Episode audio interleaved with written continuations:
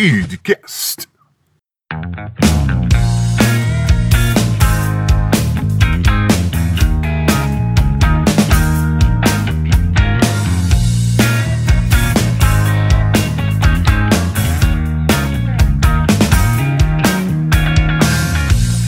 Olá, galera! Estamos aqui mais uma vez. É o Murilo aqui do Setor Juventude trazendo mais um IDCast para vocês. Olá, amiguinhos, nossos pod ouvintes, juventude espalhada por todos os cantos deste universo pequeno. É mais uma vez estamos aqui trazendo para vocês IDCast. Eu sou o Padre Valdir, assessor do Setor Juventude, e estamos aqui novamente para trazer um tema bem legal para conversar com vocês. E o tema de hoje podemos dizer que é Polêmico. polêmico, Isso. como o padre fala às vezes, espinhoso. Espinhoso. Espinhoso. Um tema que está bastante na mídia, está sendo bastante comentado aí pela juventude, pelas escolas. É um tema também bastante importante de ser discutido, que é Baleia Azul, 13 Reasons Why, adolescente, suicídio, toda essa questão que tá bombando nas mídias sociais. E aí?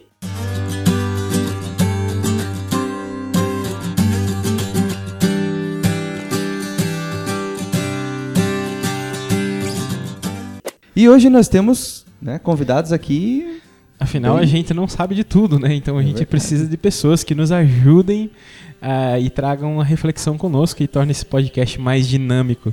Então nós temos aqui dois convidados especiais para tratando deste tema conosco, que parece que de uma hora para outra brotaram né, na frente das redes sociais, saiu em tudo que é jornal, mesmo aqui em Curitiba tivemos casos né, disso. E a gente vai falar um pouco sobre isso, né? Trouxemos aqui o Luiz e o Felipe. Eu peço que vocês se apresentem, digam de onde vocês veio, a formação de vocês, enfim. E de antemão já agradeço né, a disponibilidade de estar aqui gravando com a gente, ajudando a nossa juventude a conversar um pouco sobre estes temas aí difíceis, mas necessários, né, que nós saibamos e possamos dar algumas respostas também sobre isso. Bom, então, obrigado pelo convite. Para mim é um prazer estar dialogando com vocês e com tantos jovens. Meu nome é Luiz Henrique, eu sou psicólogo clínico e também sou mestre em psicologia clínica. Costumo estudar temas do luto, mas também me interesso muito por essa questão do suicídio. Acho que são temas que são fundamentais a gente estar discutindo. Que legal, e você é mestre em psicologia clínica e se formou aonde, Luiz? Na Universidade Federal do Paraná. Ah, que bacana. Que bom, agradeço a tua presença.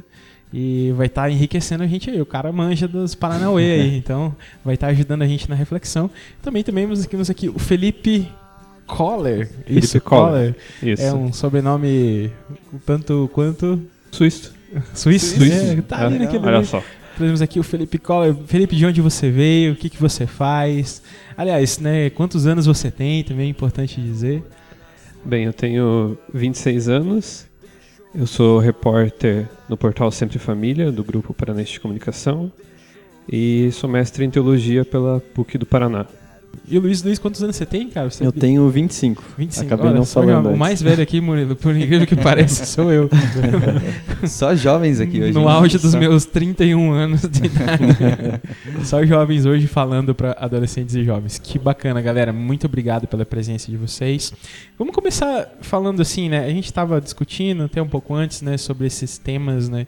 é, é, da série do Netflix, 30 Reasons Why, é, do desafio da baleia azul, essa questão do, do acompanhamento de adolescentes e de jovens. É, vocês, né, saiu uma matéria bem bacana que o, o Felipe mesmo escreveu lá no Sempre Família. É, falaram um pouco sobre isso, sobre a perspectiva né, do, do acompanhamento de adolescentes, mas também da- depois da perspectiva religiosa, se ajuda ou se não ajuda né, o adolescente. É, como é que vocês tiveram contato né, com todo esse conteúdo? Né? A gente viu que as mídias começaram a lançar. Para mim, particularmente, foi um choque. Assim, olhar assim, meu Deus, é, é verdade. Né? Começaram a dizer assim, ah, tem um tal de um jogo que chama Baleia Azul, que são desafios e tal. E pa- parecia algo muito distante. De repente brota assim na porta de casa e brota em tudo quanto é lugar. E aí, né, os repórteres, né, o Felipe pode dizer, saem correndo para escrever, para dizer alguma coisa sobre isso. E parece uma coisa tão distante, mas eu mesmo tenho um sobrinho de 10 anos. E a minha irmã é pedagoga também, assim, formada, acompanha bem, né, meu sobrinho e tal.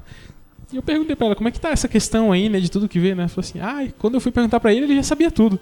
Eu falei, caramba, né? Tipo assim, eles têm um acesso à informação muito rápido e tal, e a gente precisa realmente é, acompanhá-los melhor. Como é que foi né, é, essa temática para vocês? Como é que vocês perceberam?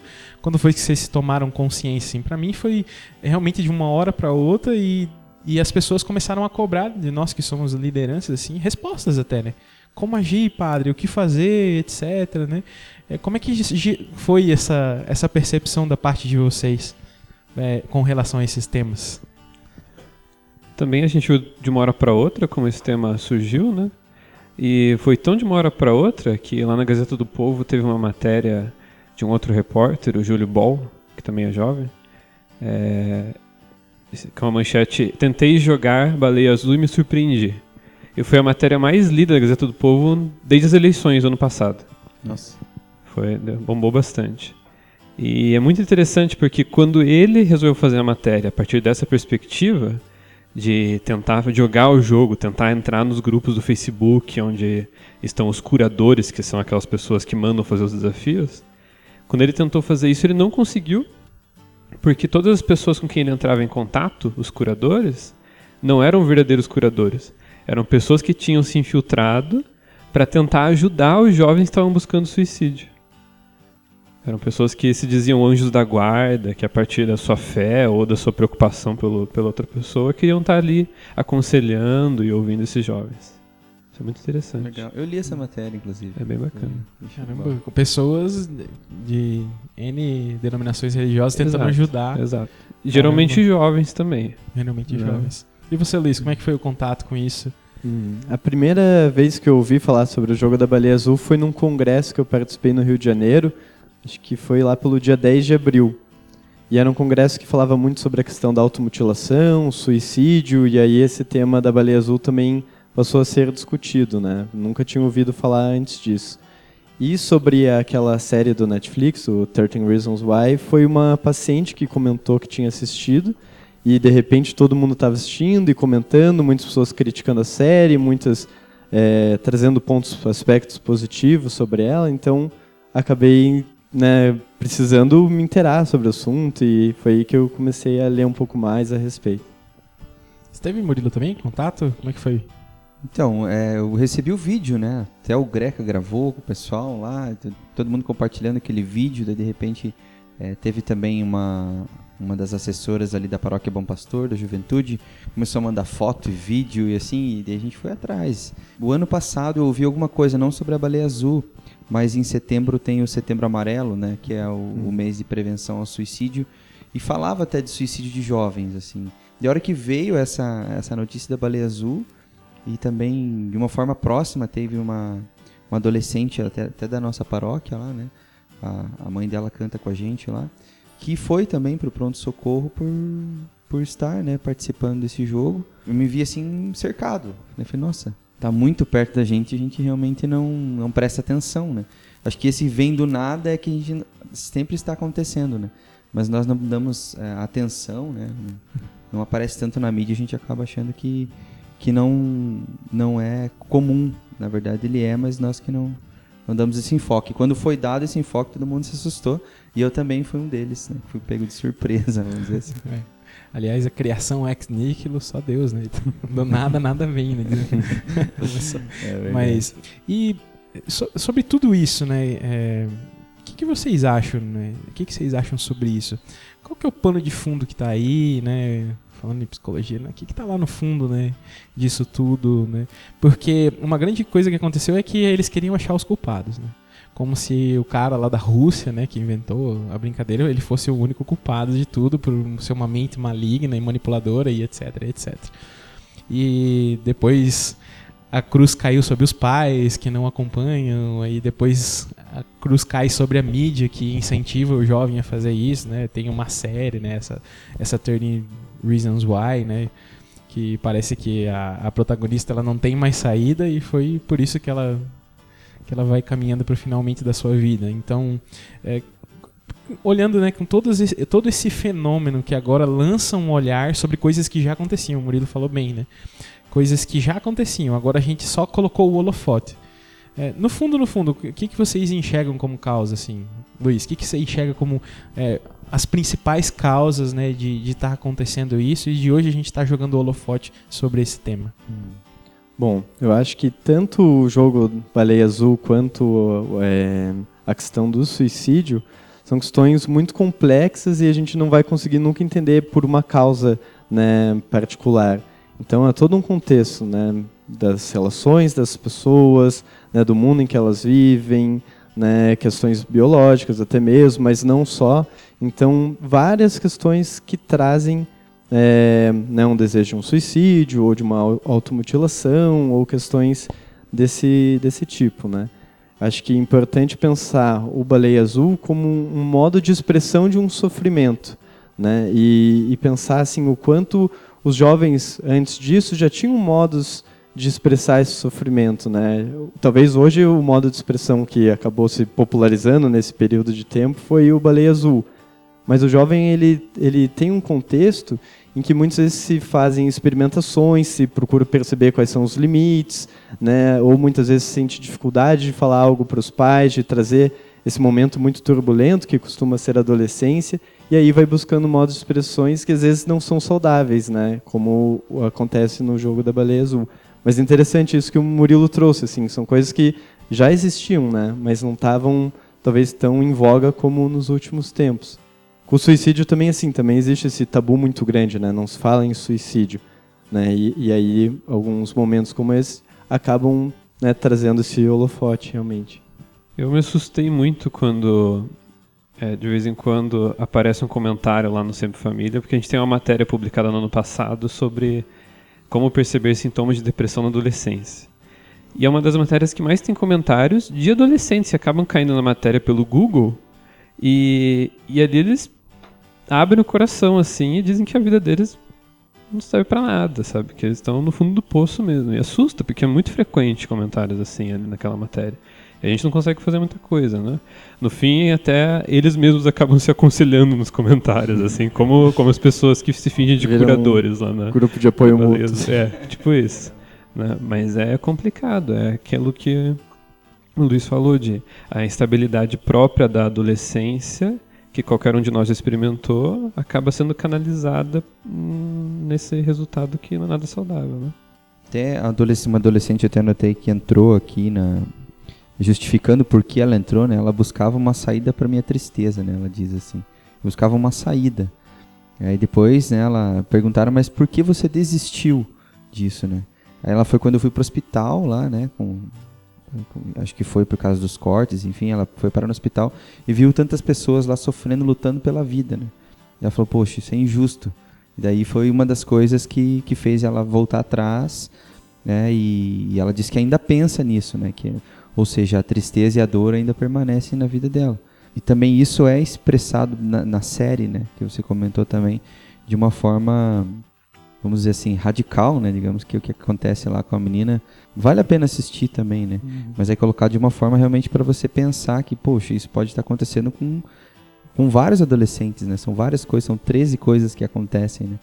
Então pode estar acontecendo com até com crianças, né? Hoje. Aqui me faz também fazer uma leitura, não sei se vocês concordam com isso, mas existe uma certa pressão do ambiente virtual, né? E aí a gente pode circular entre aquilo que é virtual e real, porque apesar do ambiente ser virtual, as relações que acontecem lá são reais, né? Nós fazemos, é, relaciona nos relacionamos com pessoas reais. Então fica uma linha muito tênue entre falar aquilo que é virtual e real. Mas existe uma pressão né, social, né? É, do adolescente ele ser aceito, dele ser acolhido numa tribo, num grupo, etc. Então o que deu para sentir é que é, principalmente do 30, 30 Reasons Why, é que ela vai, ela vai cometer né, o, o suicídio porque por 13 razões, né, mas porque ela foi pressionada e não conseguiu trabalhar com aquilo dentro dela. Não conseguiu trabalhar com essa pressão, etc, que levou ela, né, a tirar a própria vida. Então existe uma certa pressão. E aí vale para nós a reflexão aqui, a pergunta, né? Até que ponto, né, por exemplo, esta série ela influencia, ou o Baleia Azul, influencia mesmo o jovem a tomar medidas tão drásticas. Que, que força que tem né, esse, esse ambiente digital, esse ambiente virtual na vida dos nossos adolescentes e jovens. Né? Vale a gente falar um pouco sobre isso, pensar, porque é como se fosse assim uma pressão, né? Eu preciso fazer, porque se eu não fazer, né, eu não vou ser bem aceito, ou a minha, minha família vai morrer no caso do jogo, né? Ou eu sei onde você mora, você está ameaçado, enfim. Existe uma, uma, certa pressão social e eu, eu creio que muitos adolescentes não têm é, o instrumental para conseguir trabalhar com isso. E acabam cedendo, né? E talvez é, seja aí que a gente está comendo bola. Aí que falta o acompanhamento e a percepção do pai, da mãe, do amigo, enfim, do irmão, daqueles que convivem e para poder realmente né, perceber porque é bem nítido quando você vê né, um, um, jovem adolescente depressivo, né, tem sintomas, enfim, vocês podem dizer melhor que eu. Mas existe ou não existe essa pressão? O que, que vocês acham? O que, que você acha, Luiz?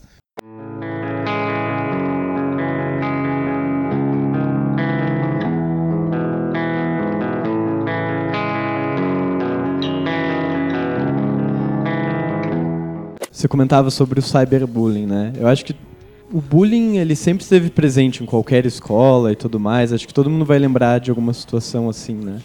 Mas acontece que a gente ia para casa e naquele momento pelo menos se distanciava daquilo, né? E hoje em dia não, né? A internet está ali, é um, é um mundo vivido muito intensamente, é um mundo real para aqueles jovens, né? E para nós também. E ele não dá descanso, né? Se a tua foto tá lá de um jeito que você não gostaria, vai estar todo mundo olhando e caiu na internet muito dificilmente vai sair, né? Então tem toda uma pressão que é muito grande. A questão de, se fa de fazer parte de um grupo, ela tem uma importância única na, na adolescência, né? Porque se a gente for pensar e aí trazer assim é, a nossa história, né, como seres humanos, a gente começa quando pequeno dependendo totalmente dos pais, né? Então vem essa dependência e o pai acaba sendo uma referência, o pai e a mãe até idealizados, assim. E isso nos dá uma segurança, ter alguém que sabe de tudo, ou pelo menos que a gente imagina que saiba de tudo. E aí, com a adolescência, a gente vai começando um processo de diferenciação, né? De perceber, bom, minha mãe quer que eu arrume minha cama assim, mas eu prefiro deixar daquele jeito, não vejo sentido nisso. Ah, meu pai diz que eu tenho que fazer assim, eu faço assado, e, e começa as diferenciações. E o grupo, ele dá um, um suporte que muitas vezes o jovem né, sente como necessária nesse momento. Assim, né? Ele precisa ser aceito no outro grupo nesse momento que ele vai formando a própria identidade. Né? E aí vem essa, essa pressão muito forte. Né? Eu preciso fazer parte desse grupo. E aí sempre existiram também essas questões de, bom, você vai ter que atravessar a BR, né, se você quer fazer parte desse grupo, e aí às vezes não é nem falado, né, mas é uma pressão sutil, assim, de você sabe que você não pode fazer menos, senão você vai estar decepcionando aquele grupo. Ah, se você não se arriscar, né, ficar numa altura, num prédio assim, ficar bem na beiradinha, né, talvez você não seja muito bem visto porque pô, todo mundo se arriscou, fez essa essa experiência ou algo do tipo. Enfim, algumas experiências perigosas, mas que muitas vezes o jovem acaba fazendo, realizando para se sentir parte daquele grupo, né? Então, nesse sentido, dá para dizer que isso sempre existiu e que existe sim uma pressão muito grande em relação ao jovem porque ele precisa se sentir parte de algo, né? E aí o cuidado que talvez os pais tenham que ter, os educadores, de estar atentos a esses jovens, às experiências, né? Ajudá-lo a encontrar um limite, né? Porque é um momento de experimentação. Mas o adulto muitas vezes já passou por algo que o jovem ainda não passou e ele pode trazer essa orientação, mas é preciso também de muita compreensão, muita escuta, né? É nessa linha de a gente deseja sempre ser acolhido, né? Também do ponto de vista da, da, da teologia. O homem é criado para o amor, é criado para uma relação de amor. O amor é a realização plena da existência dele. Tanto o ser amado quanto o amar. E na adolescência tem justamente esse movimento de buscar um lugar onde eu sou acolhido, onde eu sou amado como eu sou. E, e se falta isso no grupo dos amigos, dos colegas, que a gente sabe que tá cheio de elementos de competitividade, de hostilidade, de de vaidade para ver quem é o melhor e quem, quem se encaixa aqui ou se encaixa ali. Se falta isso também na família, quando ele volta para casa, e se, como o Luiz falou, a, a, os problemas da escola vão também para casa com, pela internet, né? Se falta isso também em casa, na família, quando a família é desestruturada, falta é, acolhida, falta amor, tem algum, os pais têm algum problema, até psicológico às vezes, né? Alguma, alguma dependência, qualquer coisa assim. É, se falta isso em todo o ambiente. Se falta isso, às vezes, está na igreja, né? Quando a igreja é um, um, um, grupo de números, né? De pessoas que não têm rosto, que não se conhecem, não é uma comunidade.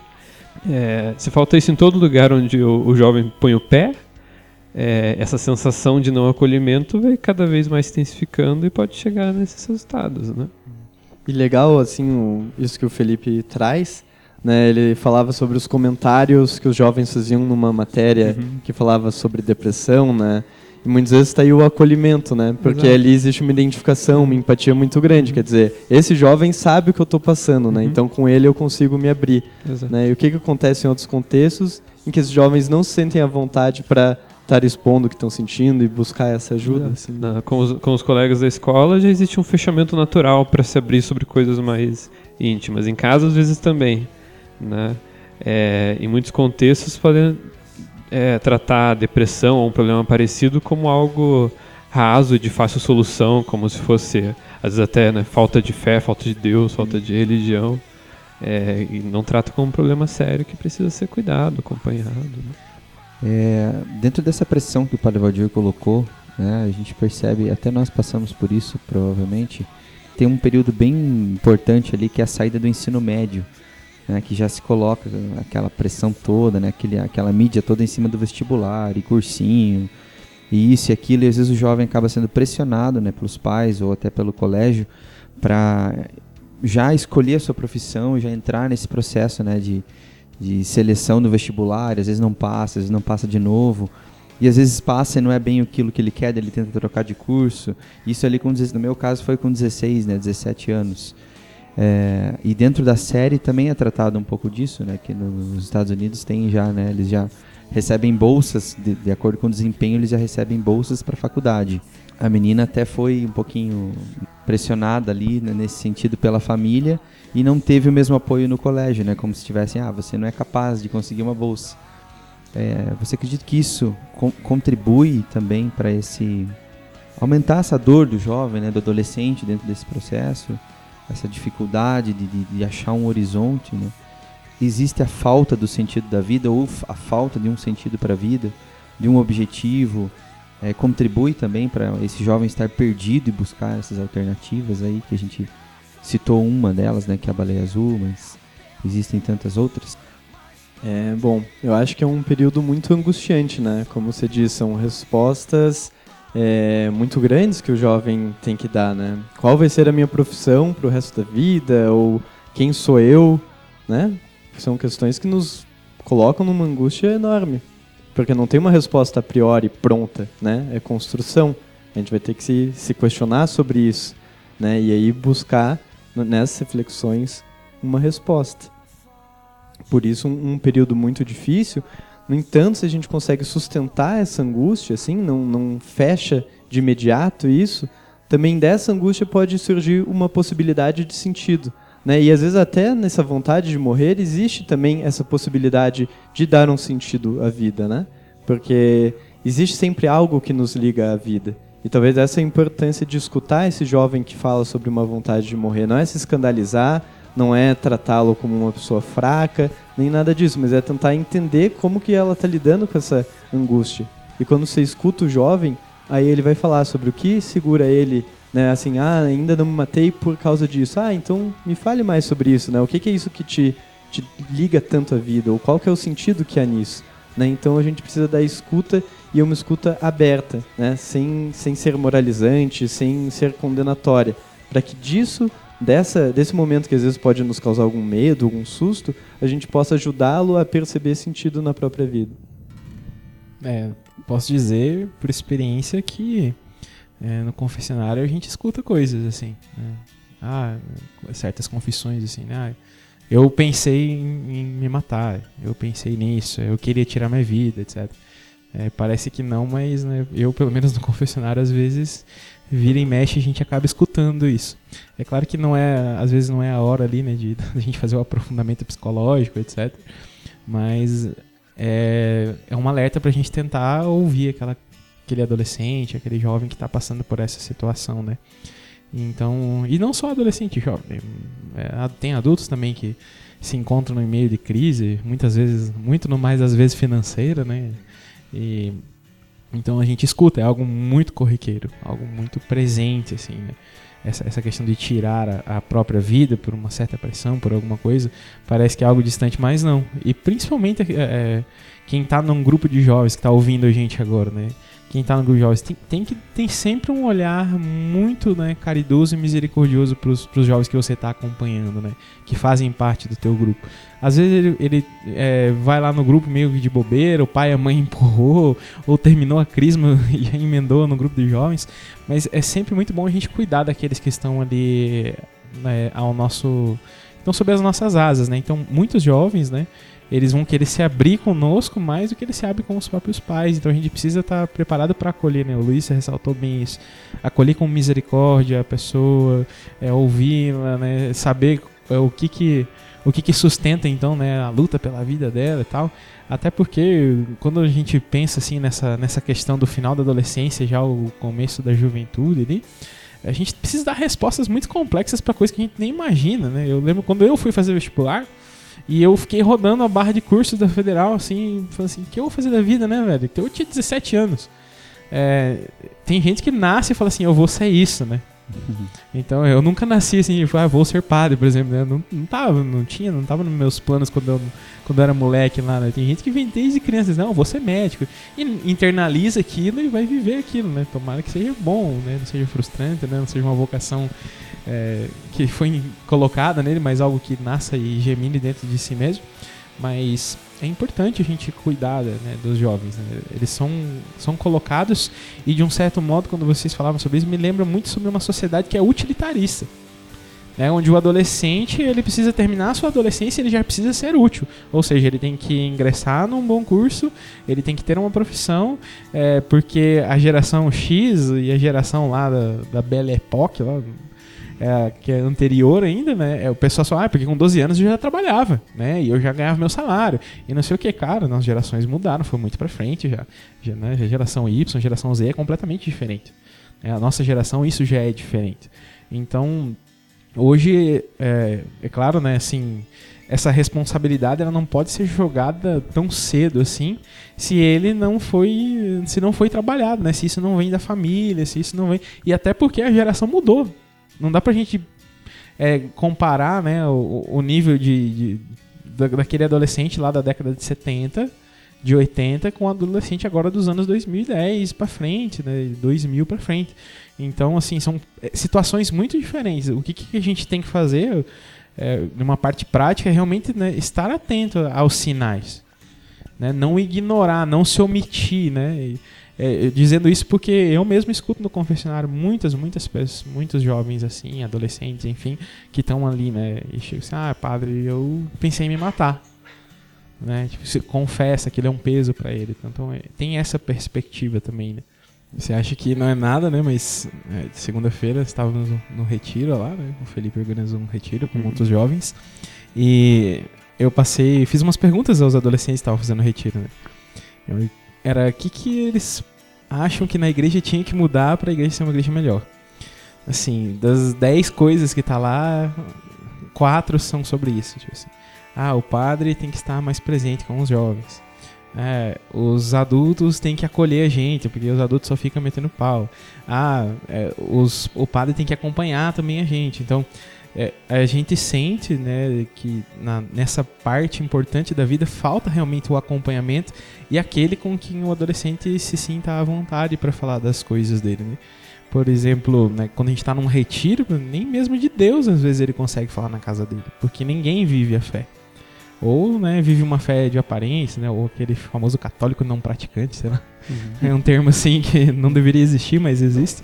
Mas existe então no pano de fundo assim uma falta de, dessa percepção. É, e ouvindo tudo isso que vocês estavam falando assim, dá, não dá para dizer ou dá para dizer que a psique hoje, né, do, do, adolescente, ela é mais frágil do que era no nosso tempo, porque nós estamos aqui, né, já passamos essa adolescência, estamos na juventude. Claro que temos as nossas crises, mas sabemos suportar e não tivemos 13 razões para nos matar, né, no meio desse processo. Então, apesar de muitas vezes, eu posso dizer por mim, cada um pode dizer por si, tivemos momentos difíceis. O que, que mudou tanto da nossa geração né, para essa geração? Vamos dizer que faz aí 10, 15 anos, né? Hoje tudo passa muito mais rápido. Então o que, que mudou né, nessa que vocês percebem que hoje é, dá para entender assim nesse mundo né, da adolescência e da juventude? Bom, eu não atribuiria de modo algum ao jovem ou a uma psique fragilizada isso, sim. Até porque eu imagino que eu não tenho os dados aqui, mas eu diria que sempre existiu suicídio, né? Em todas as sociedades, sempre existiram pessoas que cometeram suicídio ou que se automutilaram, então não vejo isso como um evento novo. Né? Talvez o modo como se faz isso seja novo, né? mas eu não diria que, que em termos de quantidade existe essa diferença. Assim. Eu acho que assim uma coisa que nunca podemos falar numa causa, né? mas assim dentre as coisas que eu acho que mudaram de uns anos para cá, é, ao menos no meu modo de perceber, é que a gente está numa sociedade cada vez mais individualista, né? E o que que acontece então? Não sei vocês assim se pararem para lembrar qual foi a última vez que vocês tiveram um momento de se sentirem realmente escutados. É, talvez os jovens possam se perguntar isso é, também, aqueles que estão nos ouvindo. Vamos ficar aqui uma né? meia hora pensando. Porque a nossa correria é tão grande, a gente acorda, toma um café, já sai, chega no lugar de estudo, de trabalho, passa o dia inteiro na correria, às vezes volta cansado. Muitas vezes não tem um momento de, de troca, de escuta. E aí, quando eu digo escuta, não é uma escuta qualquer, né? Uma escuta de abertura, em que a pessoa realmente vai se interar, interessar por aquilo que você está trazendo, vai querer te compreender, né, apesar de às vezes discordar, mas vai tentar né, fazer esse esforço de entender o que você está sentindo. Né? Então, puxa, isso é fundamental. É né? fundamental que a pessoa possa ter um suporte, né, possa ter alguém com quem contar.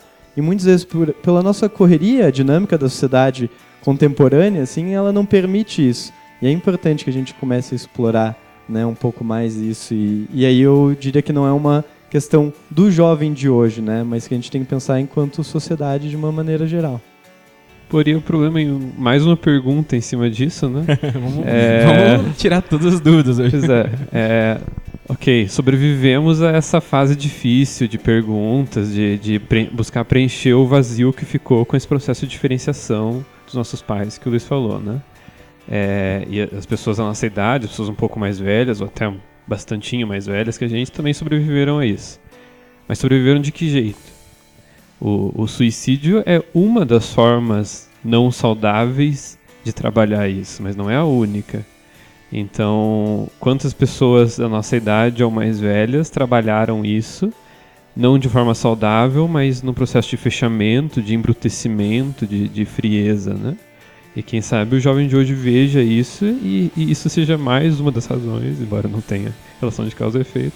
Né? Eu não quero ser como essas pessoas, eu não quero trabalhar esses meus problemas como essas pessoas trabalharam, eu não quero me tornar assim né? e não ver outra saída.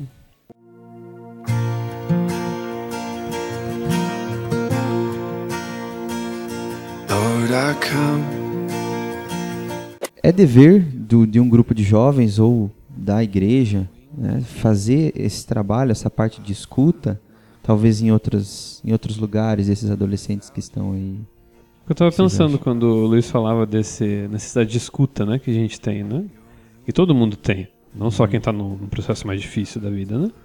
É, de que maneira que nós, como cristãos, como discípulos missionários, a gente é, oferece esse ambiente de escuta para as pessoas que convivem conosco, né? Não só no ambiente paroquial, do grupo de jovens e tudo mais, mas no dia a dia, cumprindo a nossa vocação de ser luz do mundo, né? É, se, se o fundamental na fé cristã é uma experiência de, de amor de Deus, como que eu torno essa experiência presente na vida das pessoas que me rodeiam? E, por exemplo, nisso que eu falei no, no começo do programa, do, do pessoal que se infiltra nos grupos para ser anjo né, e, e escutar as pessoas. A maioria deles são cristãos de outras confissões, não católicos, né? Uhum. Mas que parecem cumprir plenamente aquilo que o Papa Francisco nos chama de igreja em saída e de ir atrás e de não ter medo de se sujar para ir atrás das pessoas, né? É, então, com certeza, é, é um dever de cada cristão é, ser alguém em quem a pessoa possa confiar e se abrir e como o Luiz ressaltou, não de um modo moralista, né, que não vai adiantar nada, né, se o padre lá no confessionário ouviu a pessoa dizendo que, que quis se suicidar, não vai adiantar nada dizer, mas isso é pecado. não, não resolve A nada. Eu acho que vai piorar o problema, né? Só vai piorar o problema. Ah, Exato. então, padre, eu vou aqui é, fazer minha penitência e vou me matar, tá bom? Um abraço. E a gente vê no, na, na internet que tem todo um movimento de pessoas que afirmam mais a sua identidade católica, de jovens que afirmam mais a sua identidade católica. Mas eu me pergunto qual identidade católica? E se. E, e em que medida esses grupos estão deixando de lado o que é o núcleo da nossa fé, o coração da nossa fé, que é a revelação de um Deus que nos ama e que se- esse amor se torna presente através de nós. Que é Então você falava dessa cidade de escuta, né? Eu estava esses dias pesquisando um pouco também nessa, nessa questão do eu, né? E tinha lá as necessidades do, do, do ser humano, né? Que uma é ser ouvido realmente, né? na essência, né? Como o Luiz comentou, ouvido de verdade. Outra é pertencer a um, a um, a um grupo, pertencer a um lugar. Outra é ter o direito de errar, né? Ter, a pessoa ter esse direito de errar, né? Não ser cobrado por tudo. E tinha outra ah, o reconhecimento, você ser reconhecido, né? Pelo aquilo que você faz, pelos teus talentos. E, e às vezes o jovem olha para si quando a gente pergunta. Uma pergunta difícil é essa, né? Qual o sentido da sua vida? Mas outra é, é difícil é essa, né? Quais são os seus talentos, né? Para você ser reconhecido, né? Que a pessoa quer ser reconhecida, às vezes não sabe como também. A primeira coisa é você estar próximo dele, porque às vezes ele não vai enxergar nele mesmo as qualidades que ele tem. E põe numa folha aí as tuas qualidades e os teus defeitos. Né? A parte dos defeitos vai ficar estupidamente enorme, das tuas qualidades ficar bem pequena, porque a gente não, não reconhece nossas qualidades. Então, como é que você ajuda um jovem a, a conhecer as suas qualidades? Você precisa estar com ele. Né? É, estar com ele, né? junto dele, para que você ilumine os lugares onde ele não está conseguindo iluminar. Aí você tem o papel do psicólogo, tem o papel do coordenador do grupo de jovens, tem o papel do assessor do, do grupo de jovens e adolescentes que vai estar tá ajudando. Às vezes o cara fala, ah, eu não sei nada, eu só jogo videogame como? Eu falei, beleza, então vamos fazer alguma coisa com isso. Então, né, vamos usar essas suas habilidades para fazer algo bacana tal. E é claro que não é só isso, né? Mas muitos deles são lideranças, gostam de fazer várias coisas e a gente pode usar essa potencialidade da juventude para tudo. Mas a gente não pode pensar para o jovem algo longe dele. Então não adianta eu chegar assim, ah, eu quero você, jovem, que você faça isso. Mas se eu não parar do lado dele e ver se ele tem potencialidade para isso e ajudar ele a executar aquilo, aí fica complicado, né? A gente quer uma certa autonomia e um certo protagonismo do jovem, mas a gente nem sabe quais são né, as, as aptidões dele. Então a primeira coisa é estar com eles. É quando, quando tem né, dentro de um grupo de jovens, ou quando. Não precisa nem dizer grupo de jovens, quando na família o pai e a mãe senta com, com o adolescente é outra coisa. Que ele acompanha, que ele sabe, ele conhece as qualidades, conhece os limites né, do seu filho, etc. Cara, é outra coisa, ele ajuda a potencializar. Então, ah, tem lá o dom musical, o pai e a mãe já põe pra tocar música, põe não faz assim. Então, é o que, que é preciso? Estar mais. E estar com a família não é perder tempo, é investir. É, aí a gente entra muito nessa questão da sociedade utilitarista, né, do individualismo, do fechamento. A gente não precisa nem falar, né? Cada um tem uma TV no seu quarto, ou cada um fica no WhatsApp, né? Ninguém senta para comer junto, etc. Tá bom, mas nunca mais vai acontecer isso, padre. Eu sei, né? Hoje em dia é bem difícil. Mas, cara, uma vez por semana acho que dá. Né? A família sentar junto, fazer coisas juntos, etc. Ter um tempo, né, para você sentar com o teu filho. O pai e a mãe que, que está junto sempre com teu filho, dificilmente ele vai passar por uma situação dessa. Né? A não ser que realmente ele esteja passando por uma dificuldade interna e nunca conseguiu e nem vai conseguir externar isso para os seus pais, etc. Mas para você ajudar um jovem, né, você tem que estar junto dele. Tem que aí a gente olha para a figura do Cristo, né? Ele sentiu as nossas dores. É, o Cristo se encarnou e passou por todas as dificuldades para mostrar pra gente que era possível trilhar o caminho de Deus. Então, assim, cara, ele veio, ele virou gente, né? Ele passou fome, ele passou sede, para entender como nós funcionamos, para poder nos mostrar que é possível chegar a Deus. Então, Jesus fez isso, né? Aí, se ele andou lá e gastou a sola da sandália dele na Galiléia, nós precisamos andar do lado das pessoas também, gastar a solada no nosso sapato, né? Junto deles.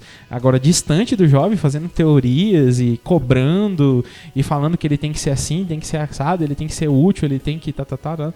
Eu acho que aí é o pior caminho, né? Se tem uma vertente bem ruim é essa. Mas claro, a, a solução é sentar do lado do jovem, conhecer suas potencialidades, seus talentos, explorar isso, é, ajudar ele a fazer uma experiência de Deus, né? É, posso falar né, da, da, da parte da, da adolescência, da juventude dentro da igreja, mostrar a ele o caminho de Deus, o caminho da comunidade, o caminho do grupo, enfim, de se reconhecer assim como filho de Deus e também como pertencente a uma comunidade, e uma comunidade que o ama, que o acolhe, né, também nas suas fraquezas, mas sobretudo nas suas potencialidades.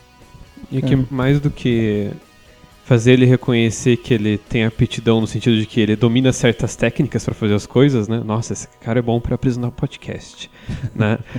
esse cara é bom para para música ou para sei lá o que, né? Mais do que isso é que às vezes o jovem ele sabe que ele tem uma aptidão para alguma coisa técnica, né? Mas ele não, não se sente às vezes digno, né? Entre aspas, de, de fazer isso. Ele acha que que não vai dar certo. Ele não tem aquela coragem mínima uhum. de, de enfrentar isso, né? De, de assumir essa vocação. E, e por isso que a abordagem moralista é perigosa. Porque naquela lista de defeitos e qualidades que o Padre Valdir falou, os defeitos vão ser sempre muito maiores, porque é, é também um processo fundamental de, de, assumir a fé cristã, eu conhecer a minha miséria e saber que eu dependo de Deus e que Ele é o tudo, né? É, quando eu faço uma abordagem moralista, eu enfatizo essas qualidades, esses, esses defeitos, numa ótica diferente. Não, da, não, não do ponto de vista de Deus, que acolhe esses defeitos como, como enfermidades que ele quer curar, e não como transgressões que ele precisa punir, e deixo de lado justamente a, a experiência fundamental do cristianismo, de se sentir acolhido, de se sentir amado. Né? O, o trabalho fundamental de alguém que trabalha pastoralmente com a juventude, de fazer eles terem uma experiência da fé cristã, é que eles não tenham dúvidas do amor de Deus por eles. Mas isso não se dá só com palavras, se dá no, ele precisa tocar esse amor nas pessoas que estão em torno dele, na, na liturgia, na oração, em todas as expressões da fé cristã.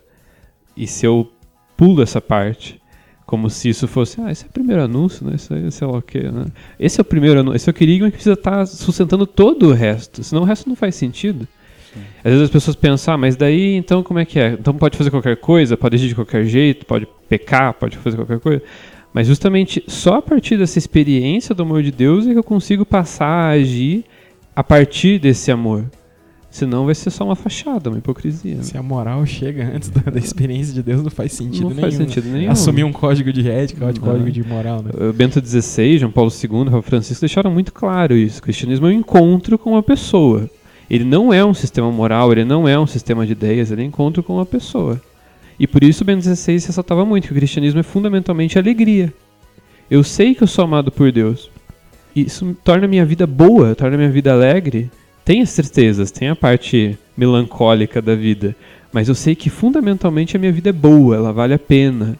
Eu sou acolhido, eu tenho uma missão nesse mundo e aí sim eu posso entender as minhas aptidões como um serviço que eu posso exercer dentro desse âmbito de amor, né? Entre sorrisos e choros, vejo uma alma clamar o bem. Eu pergunto isso, né? Você até citou agora, nós temos a nossa parte melancólica, né?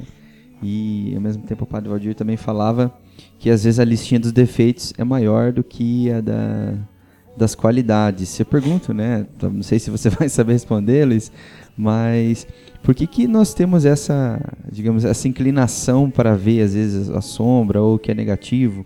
Ou até eu brincava esses tempos, por que, que a sofrência faz sucesso? Né? Por que, que a pessoa gosta de colocar uma música lá e ficar chorando e daí, eu lembro que na época da adolescência, eu comecei a gostar de rock e de repente eu cheguei naquela banda Evanescence lá, né? Eu escutei acho que três Nossa. músicas e falei, eu vou sair disso aqui, eu vou me matar. Tem algum estudo, alguma coisa? Ou o que, que você acha? Por que, que sempre a listinha ali dos, dos defeitos é, é maior? Olha, não sei se a gente pode falar numa inclinação, assim, para para melancolia, mas eu acho que o sofrimento é algo inerente à existência, né? Ele faz parte também, né? A gente tem que saber acolher isso na nossa vida, assim, né? Ele sempre faz existir. Outra coisa talvez seja uma glamorização do sofrimento, né? Então, hoje muitas vezes a gente tem os jovens tô numa bad, né? Quer dizer, estar na bad é legal, assim. Então, né, ganha um, um sentido às vezes, mas muitas vezes também nesses momentos, né, que, de sofrência, assim, é um momento de mais introspecção para o jovem também, que, que às vezes é necessário, né? a gente comentava assim sobre a nossa sociedade, o quanto o jovem muitas vezes tem muitas informações, né? Então, muitas vezes tem informação, mas não tem digestão, né? Engole e não, não digere, né? Que é algo muito típico da nossa sociedade hoje, né? A gente é bombardeado por mil informações, mas quando para para pensar quais são as minhas qualidades, quem sou eu, as questões né, mais difíceis, às vezes a gente não consegue dar uma resposta, assim, né? E isso em tudo, né? Notícias que a gente lê e de repente nos afeta, mas a gente não sabe em que ponto nos afetou tanto, por que, que a gente está se sentindo daquele jeito, né? Então, às vezes, algum momento de introspecção, ele também é, é muito importante, assim, né? O que talvez difi é, seja diferente de uma glamorização do sofrimento, sim, sim. é algo que se demora nesse sentido, assim. Você acha que existe essa glamorização dentro da igreja, às vezes? Em, em outro. Não, essa, essa, é polêmica. Em é. outra nuance, sim. Né? Existe. Quantas pregações nossas tratam o sofrimento como algo desejado por Deus? Que é uma imagem bem diferente do Deus que se apresenta na revelação cristã, né? É um Deus que, que quer o sofrimento para tirar algum bem, que quer. Tudo bem que a gente possa crescer com o sofrimento e chegar a algum lugar, mas dizer que Deus desejou o sofrimento para alguém para que ela pudesse tirar um bem é algo que se opõe ao que a gente entende de Deus, né? É, se a gente, né, aquela coisa assim, ah, teve um acidente, morreu oito pessoas, eu sobrevivi graças a Deus. E os outros sete morreram graças a Deus também? Né? Onde que a gente põe a ação de Deus? Né? Por que, que eu sobrevivi e os outros morreram? Né? É, o que Deus tem a ver com isso? E que imagem que a gente tem de Deus quando a gente relaciona o sofrimento com Ele? Ele é um Deus que quer o sofrimento ou que não quer? Dizer que Deus quer as coisas como estão, né? É, é também tirar a nossa responsabilidade como cristãos de eliminar o sofrimento do mundo, né? Tanto quanto possível.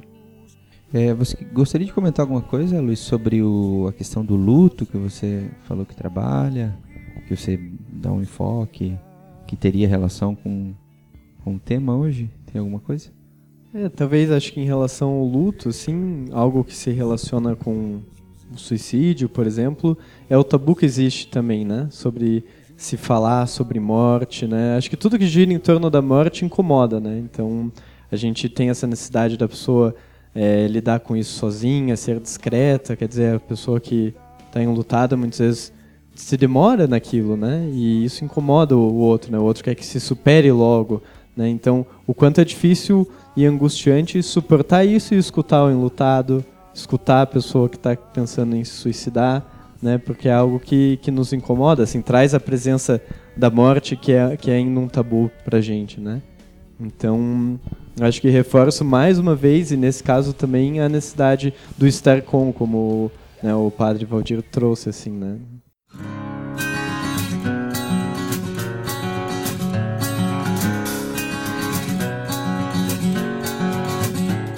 Bom, galera, a gente também não vai ficar falando aqui umas três horas seguidas, não vai ser dessa vez, né? Mas foi muito legal estar tá batendo um papo aqui com o Felipe, com o Luiz, é, jovens que estão por dentro né, da situação e que vivem também essa perspectiva de poder ajudar o outro, né? E é claro que vocês podem ajudar a gente aí, quem estiver ouvindo o podcast, pode mandar mensagem pra gente. Olha, continue falando sobre o tema, é, desenvolvam aí mais, tragam algumas outras ideias, perguntas, né, que, dúvidas que vocês tenham. Pode entrar em contato com a gente, né? É, depois a gente passa o contato do Luiz também, se alguém precisar de uma ajuda mais específica aí, né? Na parte da, da psicologia clínica, etc. Também é, vai estar tá ajudando, mas se você que está ouvindo a gente, né? Se o podcast ajudou, manda aí uma mensagem pra gente. Se você tem mais dúvidas ainda, manda suas dúvidas, quem sabe a gente consegue responder nos próximos podcasts ou vai lançando, né, um perguntas e respostas aí, mas que se você gostou do tema, dá o teu feedback para nós aí, o teu retorno. E eu queria agradecer muito, muito mesmo, né, o, o Luiz, né, por ter disponibilizado seu tempo estar aqui com a gente, o Felipe, também por terem né, respondido sim para vir falar de um tema espinhoso, que não é fácil mas que a gente precisa falar, né, enquanto cristãos, né, enquanto pessoas né, nesse mundo aqui tentando fazer o bem, a gente precisa falar sobre isso. E queria que vocês deixassem a mensagem de vocês aí e tal, né? é, o contato de vocês, se vocês quiserem deixar também, caso alguém queira né, entrar em contato direto com vocês, falar diretamente com vocês, o trabalho de vocês, enfim, poder divulgar aí para como um suporte para a gente aí também, né? além de mim e do Murilo que vamos estar por aqui, né, sempre em contato, mas também se vocês quiserem deixar sua mensagem, o contato de vocês, para as pessoas que estão ouvindo, às vezes querer tirar alguma dúvida, alguma coisa, poder entrar em contato com vocês. Bom, então agradeço a oportunidade, né? Acho que o, esses temas que a gente abordou hoje, assim, né? É, eles acabaram vindo como o do seriado e o da baleia azul, assim. Eles são temas que são espinhosos, realmente, né? E muitas vezes existe esse cuidado, né? Ah, não fale em suicídio, isso pode incentivar pessoas a se suicidarem. Existe esse, esse receio, né? E é um receio que é importante mesmo, porque a gente tem que tomar cuidado, né? uma das minhas preocupações quando eu ouvi falar desse seriado é que houvesse assim uma glamorização do suicídio ou que isso fosse visto como uma única alternativa, porque ele cutuca esses temas. E aí às vezes algumas pessoas podem assistir sem suporte, né? Quer dizer, cutucar é importante, mas é importante também dar suporte.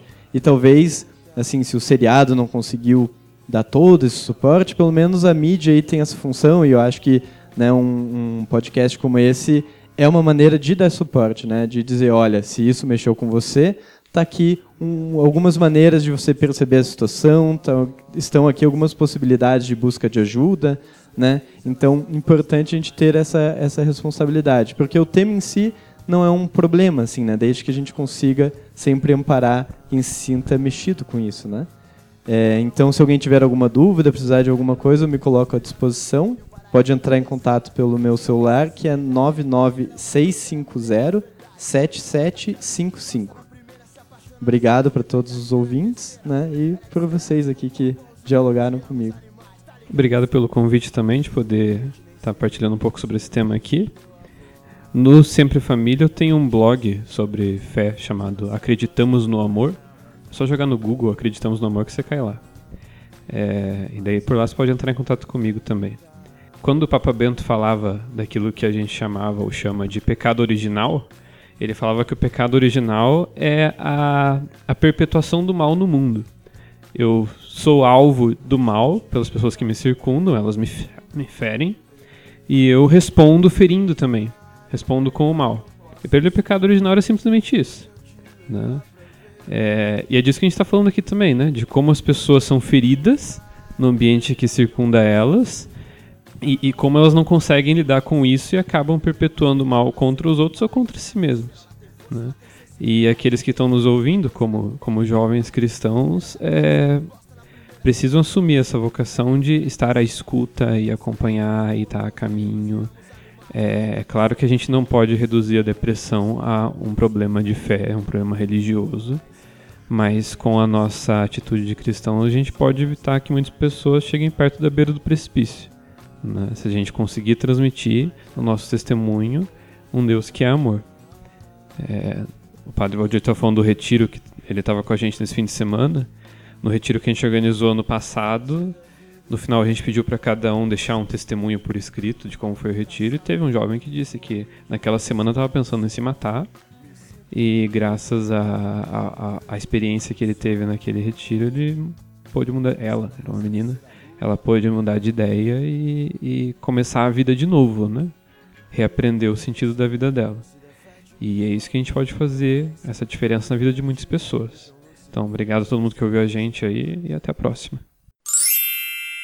Então, aproveitando esse espaço para divulgar o evento do grupo AUC, lá da paróquia Nossa Senhora da Cabeça, Adolescentes Unidos em Cristo, na quinta-feira, dia 4 de maio, às 8 horas, lá na paróquia mesmo, vai ter uma discussão sobre o desafio da baleia azul. Então terão lá psicólogos, vai estar o Frei também junto, vai ter a, uma psicopedagoga também debatendo esse tema. E você, jovem, ou você que está nos ouvindo, é convidado a estar presentes.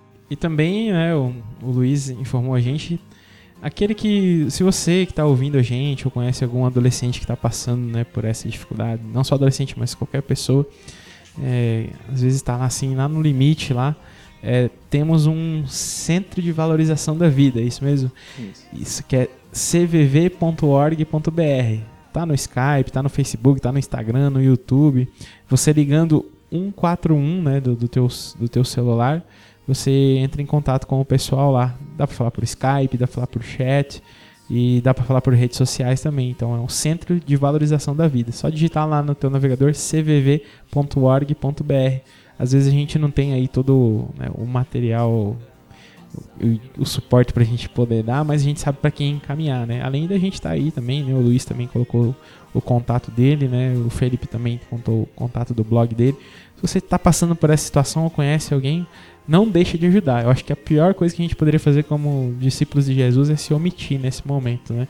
enxergando certos sinais, se omitir né, de poder ajudar alguém que está passando por uma dificuldade, sem, sem primeiramente julgar ou levantar juízos de moral né, sobre essa pessoa.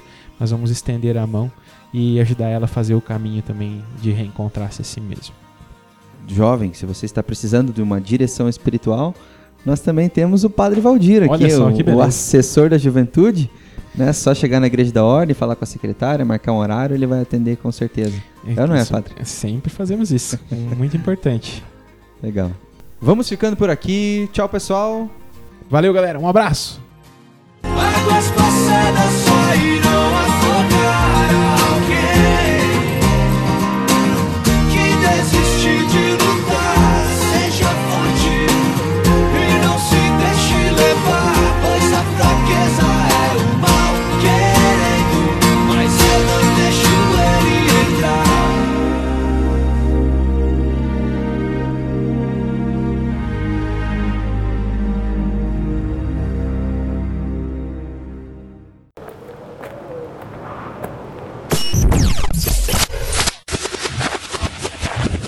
Idcast.